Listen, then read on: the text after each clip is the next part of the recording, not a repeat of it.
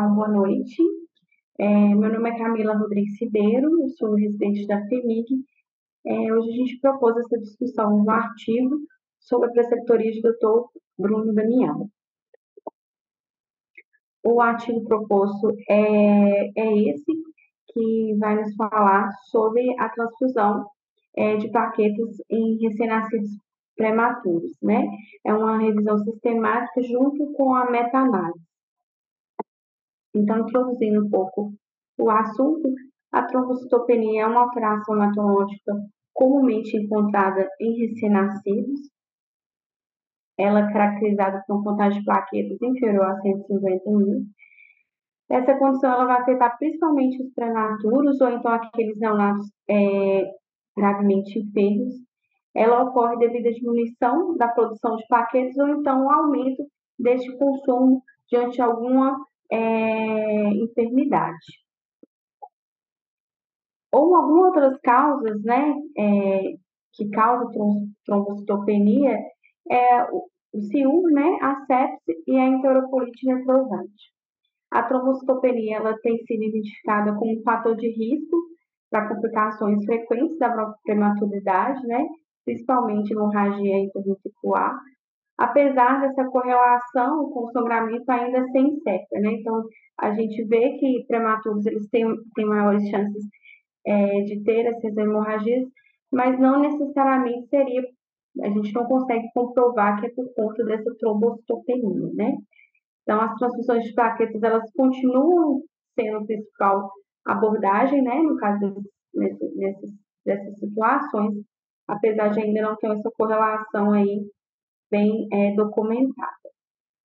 Então, a gente tem duas situações que a gente faz a transfusão de plaquetas no recém-nascido. Ou é o tratamento de uma hemorragia trombocitopênica, né, naquele paciente que está tendo hemorragia, seja é, é, hemorragia de sistema nervoso central ou qualquer outra hemorragia que tenha ali a plaqueta alterada, é, diminuída, né, quanto até mesmo algumas situações profilaxia mesmo para prevenção dessas hemorragias, né? Atualmente não há um consenso sobre qual qual limiar ali de contagem de plaquetas que vai ser feito para a gente indicar essa transfusão.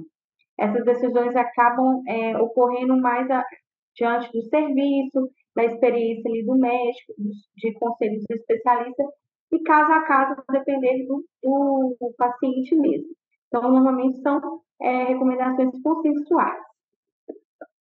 É, não há evidências científicas fortes, né, e, e, na literatura que vão ali falar é, que essas transfusões de plaquetas, ela realmente pro, proporciona esses benefícios ao, ao ARN pretende.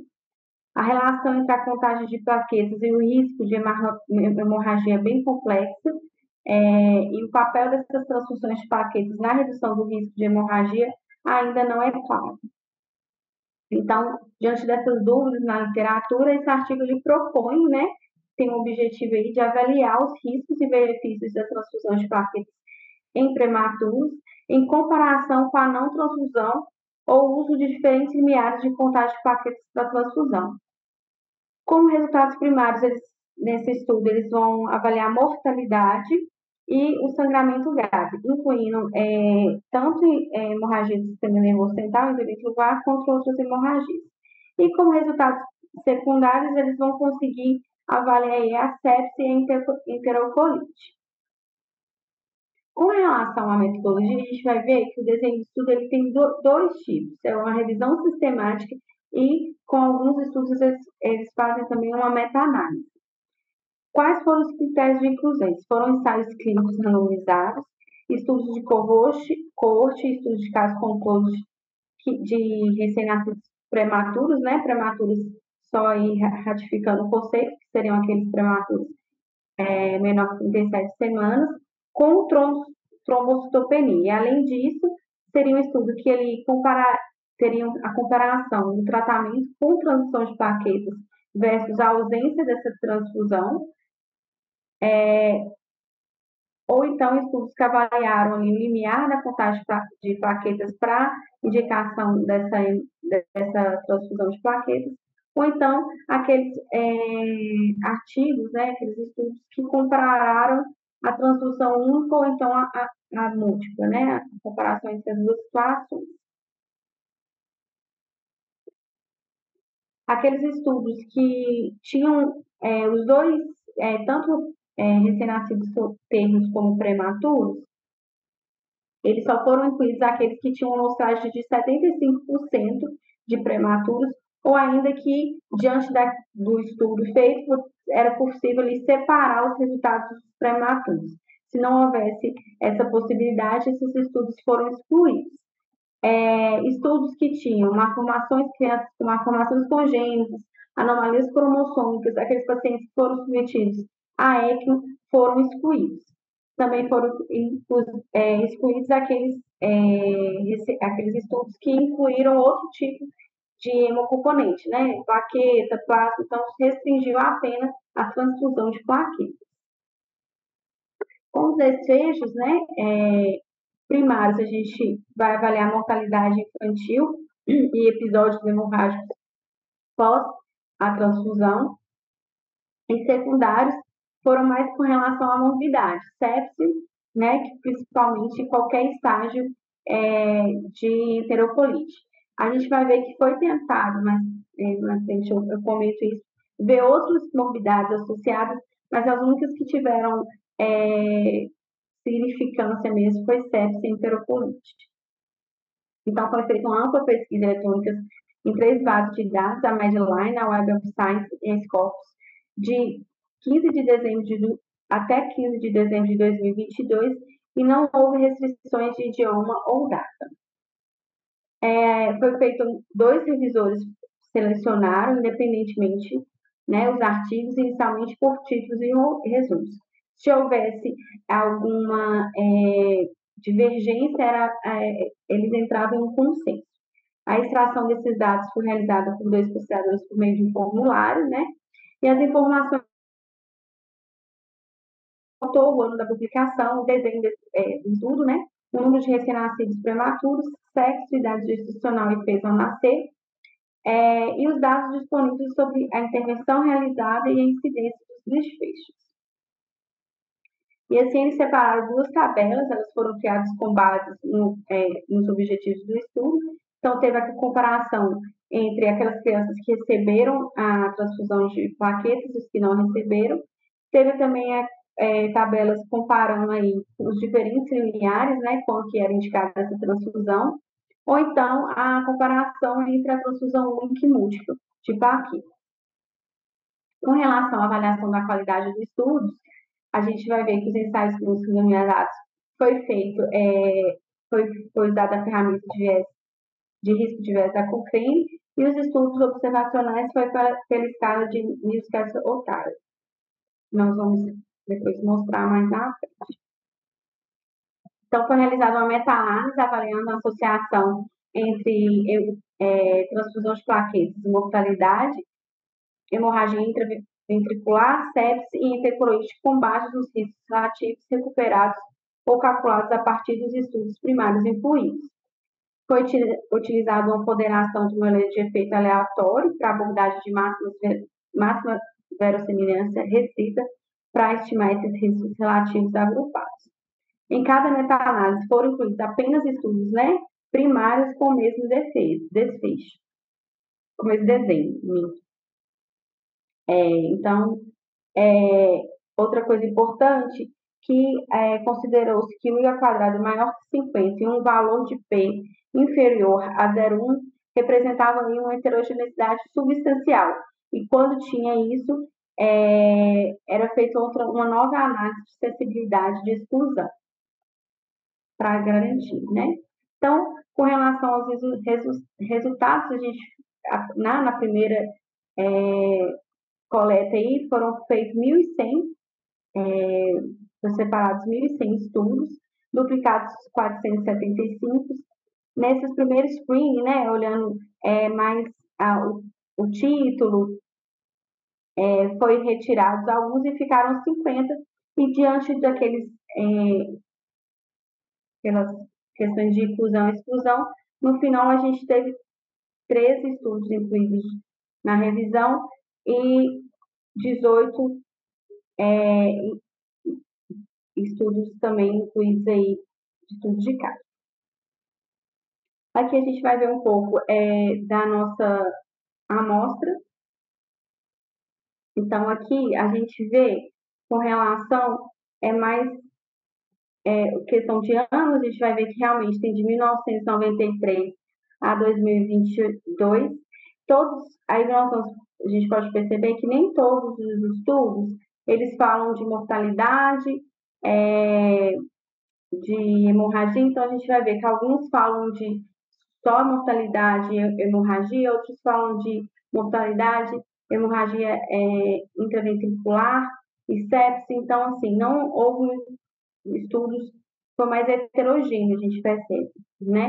E cada um deles aí, a favor ou não, a gente vai destrinchar isso depois nos posts que eu vou apresentar. Então, conhecendo aqui ainda mais a amostra, né? Aqui é uma descrição demográfica mesmo, é, falando da idade institucional, a gente vê, né, que varia muito aí. A gente tem de menor, a menor idade institucional 26 24 semanas, é, e as intervenções detalhadas aqui, de cada estudo. Aqui também é outro, é uma tabela de contribuição falando também o que, que mostra cada estudo, que depois eu vou destrinchar isso nos fóruns posts. Então, com relação aos riscos de viés, né, que a gente vai ver nos estudos randomizados, nós estamos, então, três estudos randomizados, são esses aí, e a gente vai ver que é, a maioria, dois deles, né, que tornam a maioria, tem baixo risco de viés e um que tem médio risco, que é o primeiro, certo? Que nele ele, a gente vê que ele vai perder é, nas medidas de desfechos, né? Então, ele, é, ele perde um pouco aqui, então ficam nesses três estudos randomizados que essa meta-análise ela, ela avalia, um só, né, que tem é, um, um, risco médio aí de viés. Com relação aos estudos observacionais, a gente não usa essa, essa questão de risco de viés, a gente vê a qualidade do estudo, né? Então, primeiro a seleção, a comparabilidade e a exposição desses, desses estudos. Então, a gente vai ver que a maioria deles tem boa qualidade. E, a, e três deles é uma qualidade razoável. Então, é uma amostragem boa. Então, com relação aos resultados mesmo, a gente vai ver aqui com relação à mortalidade. Esse é o forest plot comparando a mortalidade é, daqueles, daquelas, daqueles recém-nascidos prematuros que receberam transfusão, comparados que não prescreveram. A gente pode perceber aqui pelo post que realmente em todos os estudos houve um aumento aí da mortalidade com relação àqueles pacientes que é, receberam o, a, a transfusão de plaquetas. Quando a gente faz, né, aquele triângulo, que é a junção dessa, né, a, a meta-análise mesmo, a gente vai ver que tem um risco relativo de 3,2, né, com intervalo de confiança de 1,1 a 5,6. É, o que grande chama a atenção é a heterogeneidade. O que, que acontece que, então, a gente, é, com esse I ao quadrado igual a 82, né, o P menor que 0,01, faça uma nova análise né, de de analítica mesmo, que aí eles tentam tirar aí para ver se isso realmente continua, se essa é, estatística é fato quando essa, essa amostra ela se torna mais homogeneia. E a gente vai ver que, né, esse segundo estudo aqui, que a gente consegue inclusive ver no gráfico, uma vez que ele é o único que não passa aqui no intermédio do losango, então é realmente ele que mais foge aí a, a que deixa esse, esse, esse grupo heterogêneo, né? Então, aquele destacado, quando a gente tira ele, exclui esse, esse, esse grupo, a gente vai ter uma, uma, uma heterogeneidade menor de 12%, e mesmo assim a gente vê que o risco relativo é 2,4%. Então, realmente, é, tirando a heterogeneidade aí desse, desses estudos, né, excluindo esse outro que, que leva essa maior heterogeneidade, a gente tem um, um aumento aí da mortalidade, de fato, de um risco relativo maior é, para a mortalidade para aqueles pacientes que foram expostos à transfusão de plaquetas. Com relação à questão da hemorragia intraventricular, é, a gente não é possível fazer uma meta-análise desse estudo, muito por conta da heterogeneidade, né? Que a gente vê que é cerca de 98%. O que se vê, inclusive, né, agora, né, não fazendo a meta-análise, mas olhando cada estudo em si, no gráfico a gente vê que um estudo fala aqui que não, não tem essa, esse aumento, né, é, da incidência de hemorragia intraventricular.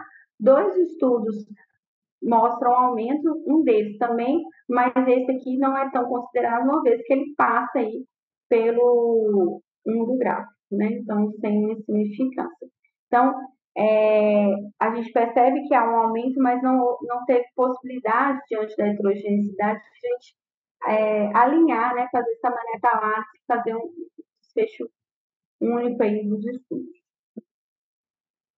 Com relação à questão da sepse, né, a gente vai ver é, que a sepse também houve, quando a gente vê nesses né, estudos, que houve uma tendência de um aumento desse, de um risco relativo maior para os pacientes que tiveram a, a transfusão de plaquetas, com um risco relativo de 3,1. Aqui também mostra uma heterogeneidade menor né, do que a outra, e aqui é possível ainda fazer o outro estudo, né, tirando aquele que foge à regra, que o que mais fugiu aí, né, da linha que passa aí no meio do losango foi o Bonifácio. Então, tirando ele, a gente tem uma, na verdade, tem zero de, de, de heterogeneidade e realmente confirma em um risco de relativo de 4,5. Então, né, ratificando aí que a, a transfusão de plaquetas pode ter associação com, né, tem um risco relativo maior de desenvolver é, sepsis aqueles pacientes que tiveram aí uma transfusão de plaquetas.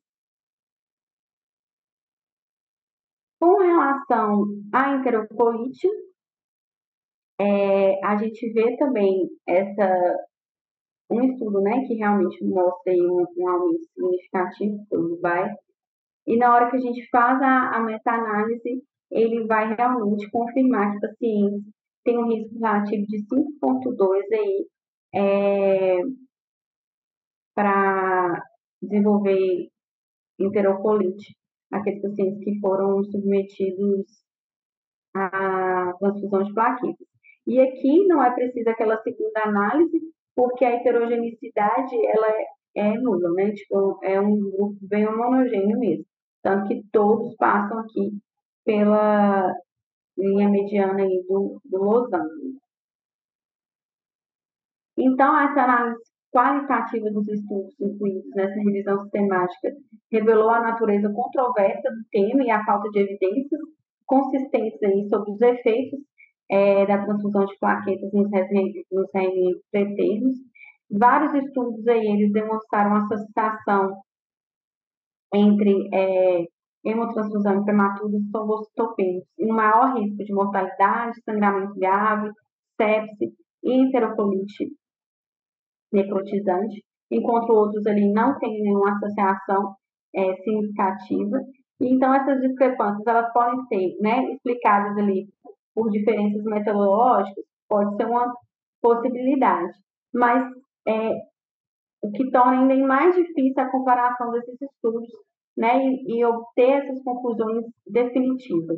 É, transfusão de paquetes está associada ao aumento de risco de mortalidade, e enterocolite, só que com relação à hemorragia graves, né, principalmente hemorragia muscular, foi, uma metanálise foi tão heterogênea, né, os estudos, que não foi possível fazer essa metanálise para a gente confirmar, é, fazer essa relação.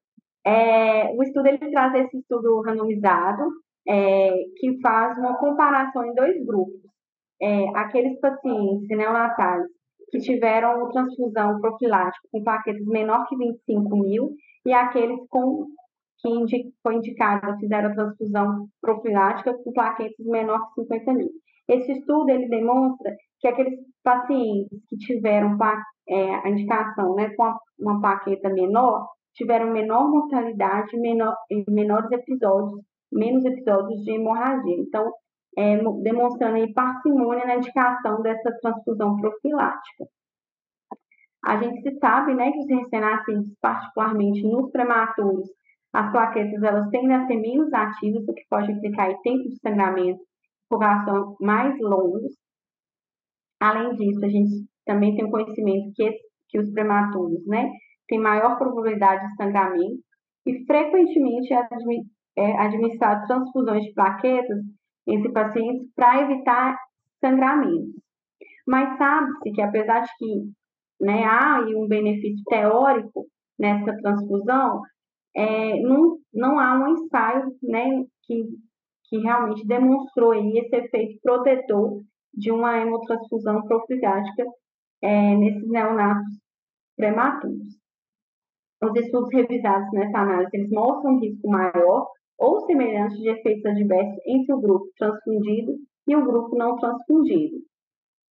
Os mecanismos subjacentes aos efeitos da diabetes dessa hemotransfusão ainda não são, é, ainda são desconhecidos, né?